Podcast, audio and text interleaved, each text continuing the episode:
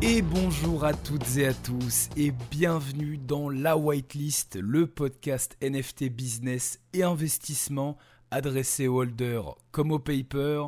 Je suis Néo. Dans ce podcast, je serai votre hôte et j'aurai le plaisir de vous donner rendez-vous tous les dimanches pour la sortie de votre nouvel épisode.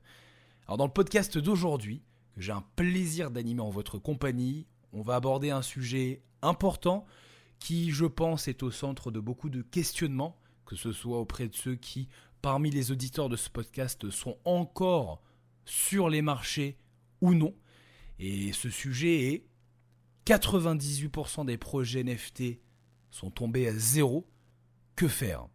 L'idée de ce podcast, ça va donc être de développer sur ce constat qui est résumé dans le titre, en l'expliquant mais aussi et surtout en y donnant des idées et des solutions qui vont permettre, malgré tout, de tirer votre épingle du jeu, en tout cas au moins dans les grandes lignes.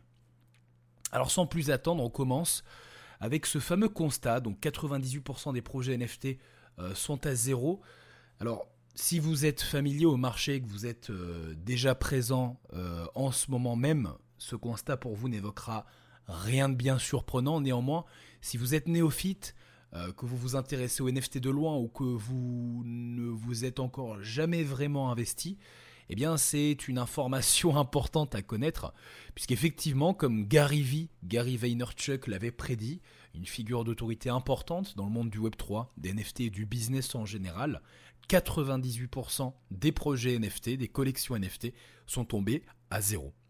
Alors, avant de vous donner euh, mon avis et mes solutions pour pouvoir tirer votre épingle du jeu euh, sur ce marché, dans cette conjoncture, je, pense qu'il est nécessaire d'abord de comprendre pourquoi 98% des projets NFT euh, sont tombés à zéro. Et là, je vous invite à mettre en pause, à prendre un moment pour réfléchir et vous posez la question de savoir, d'après vous, pourquoi 98% des projets NFT sont tombés à zéro.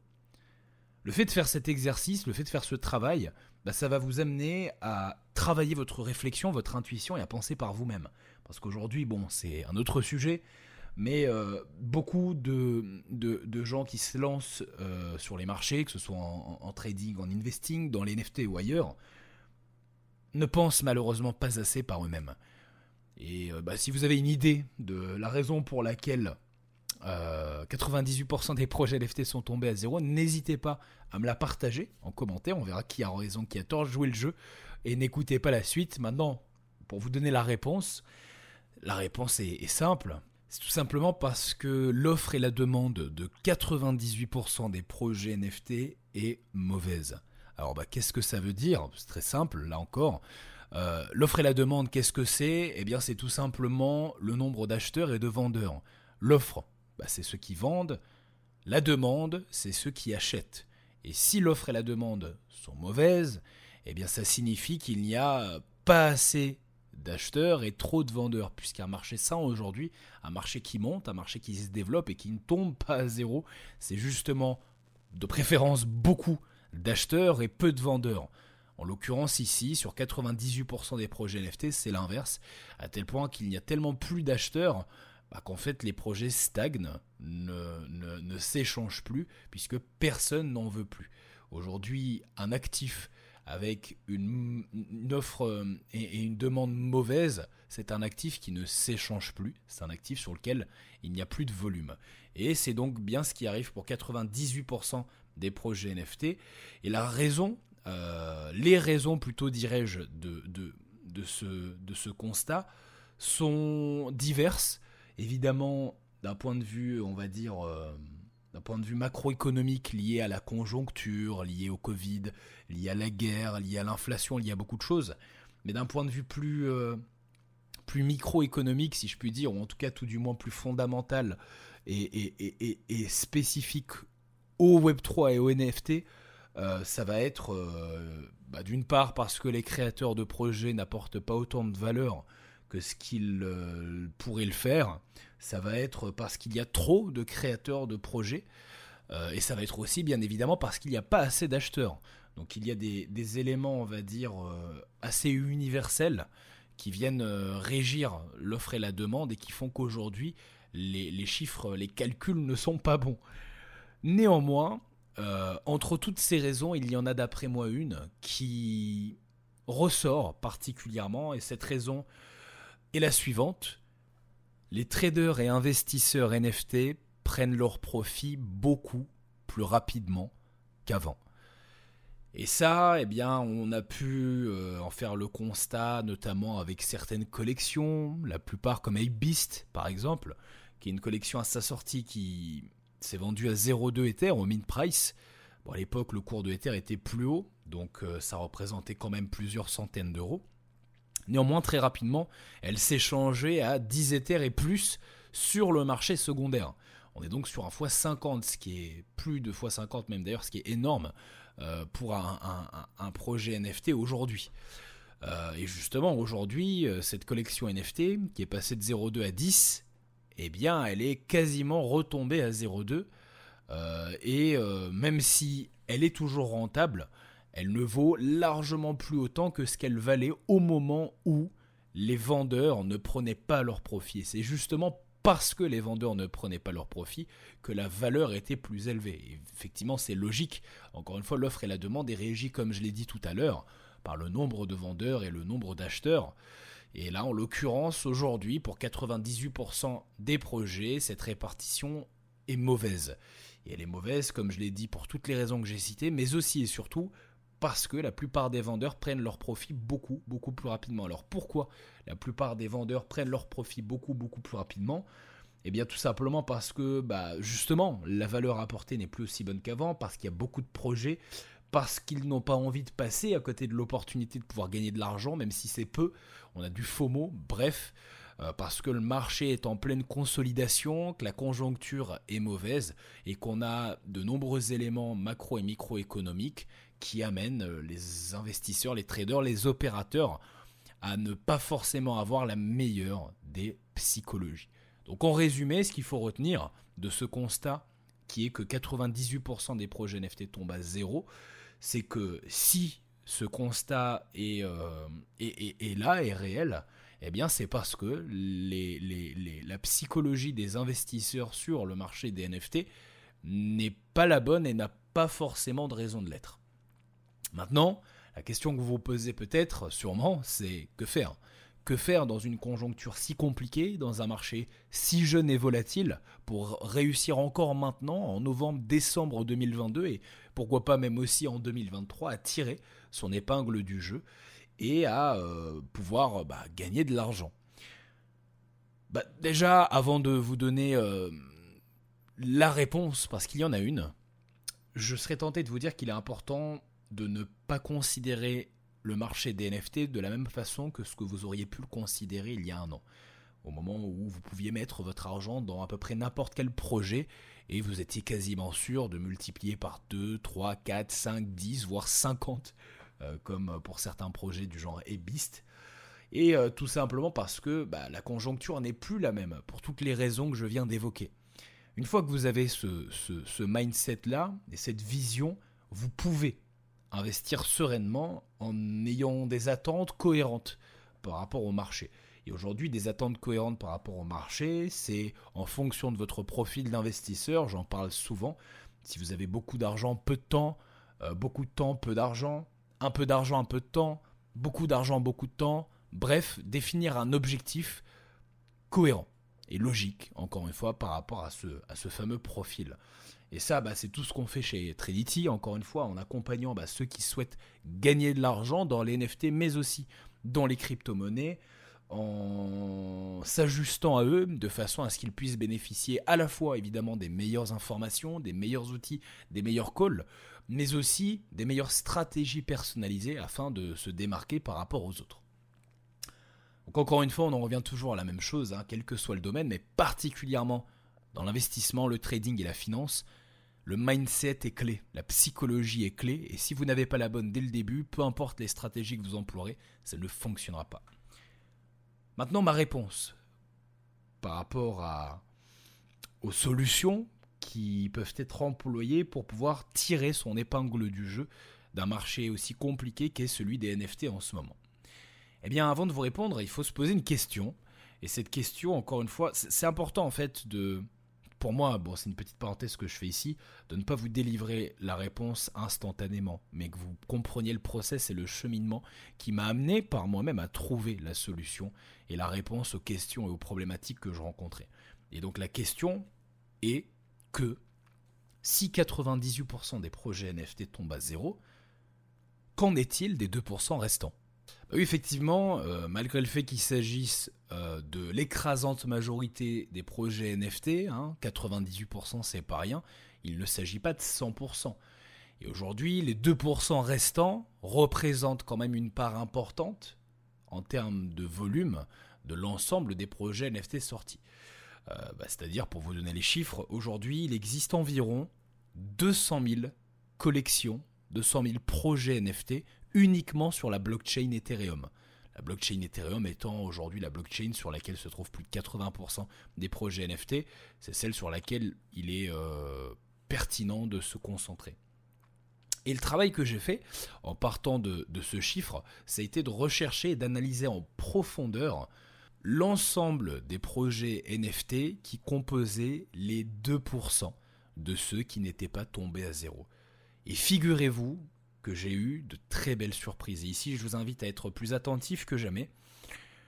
En partant de ces 200 000 collections NFT qui existent sur la blockchain Ethereum, et en arrondissant avec une marge d'erreur très grossière et très pessimiste, et en se disant donc que parmi ces 200 000 projets NFT, 90% d'entre eux étaient soit devenus trop vieux, soit étaient tombés trop bas, ou soit étaient trop peu pertinents, et en me concentrant donc sur les 10% de, projets intéressants à, considérer parmi ces 200 000 collections, c'est-à-dire 20 000, j'ai fait ce 98.2 et donc je me suis retrouvé sur la base donc de ces 20 000 collections et projets NFT restants à écarter les 98% et à garder les 2%. Et 2% de 20 000, ça fait 400 projets.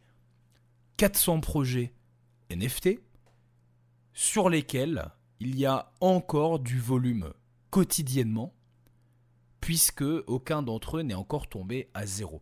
Alors 400 projets NFT, ça peut paraître anecdotique sur 200 000, sauf qu'en vérité, c'est quand même un nombre assez grand pour un trader, pour un investisseur. Et c'est là que ça devient intéressant, puisque ce que j'ai fait, c'est que sur la base de ces 400 projets NFT, que j'ai analysé, comme je l'ai dit, en profondeur pendant de longs jours, de longues semaines, j'ai subdivisé chacun d'entre eux au travers de cinq grandes catégories. Ces cinq catégories sont les suivantes. La première, c'est la catégorie OG. C'est la catégorie que j'aurais pu nommer Blue Chip et qui va regrouper les Bored Ape Yacht Club, les CryptoPunk et toutes les autres collections originelles, les premiers projets NFT qui subsistent encore aujourd'hui. La deuxième catégorie de projets NFT, ça va être les collectibles. Alors ici, collectibles dans le sens Sorar, que vous connaissez peut-être, qui est un petit peu l'équivalent le, des cartes Panini de foot dans le réel en virtuel, puisqu'il propose des NFT à collectionner, que vous pouvez faire s'affronter et tout ça dans le domaine du foot. Il existe d'autres genres de, collectibles, mais sans l'étain qui euh, fait un très bon exemple. La troisième catégorie ici, c'est l'art. Là, on a euh, aussi encore un vaste spectre euh, dont je peux donner l'exemple de Fidenza, un artiste euh, dont les œuvres s'échangent à l'heure où je tourne ce podcast autour des 90 ETH au floor price, ce qui représente quand même un sacré, un sacré nombre dans une conjoncture comme la nôtre, surtout en sachant que ce nombre n'a pas vraiment été impacté dans la durée par la conjoncture et est resté plutôt stable. La quatrième et avant-dernière catégorie est celle des utilitaires. Vous savez, ces fameuses euh, collections NFT qui vous octroient un pass, euh, vous donnant accès à une alpha par exemple, ou encore à un groupe privé, un club, comme le propose Proof, Proof Collective. Et enfin, la cinquième et dernière catégorie, moins connue que toutes les autres, est celle des noms de domaine. On a récemment eu vu pas mal de tendances sur Twitter à ce sujet dans le monde du Web3 et des NFT, si vous avez un petit peu suivi, euh, notamment avec euh, les ENS, les Ethereum Name Service, qui sont eh bien, des équivalents des noms de domaine .com et .fr qu'on connaît tous sur Internet, mais version Ethereum, version NFT, vous permettant bah, d'acheter donc euh, des extensions des noms de domaine de sites qui sont inscrits, enregistrés sur la blockchain et dont vous êtes le détenteur via un NFT. Ici, pour que vous compreniez pourquoi ces cinq catégories sont de véritables mines d'or, de véritables pépites, et sont vraiment les cinq seules catégories à l'heure actuelle sur lesquelles vous, vous, devez vous concentrer si votre objectif est de spéculer sur le marché des NFT, je vais vous donner l'exemple très concret d'un projet, ou plutôt d'un ensemble de projets, qui, au cours des 12 derniers mois, a performé d'une façon extraordinaire. Ici, on est dans la catégorie de l'art, donc la troisième des cinq catégories que je viens de vous présenter. Et le, projet, ou plutôt l'ensemble de projets, comme je l'ai dit, euh, est issu de Artblocks. Donc Artblocks, rapidement, qu'est-ce que c'est? Eh bien, c'est une plateforme euh, NFT d'art génératif qui met en relation artistes et collectionneurs. En fait, Artblocks, donc, euh, bon, ils ont eu cette super idée de propulser des artistes aux yeux du grand public pour leur permettre de gagner leur vie grâce à leurs œuvres, mais aussi aux, artistes, ou plutôt aux collectionneurs, pardon, bah, de pouvoir collectionner des NFT, les échanger et éventuellement spéculer dessus.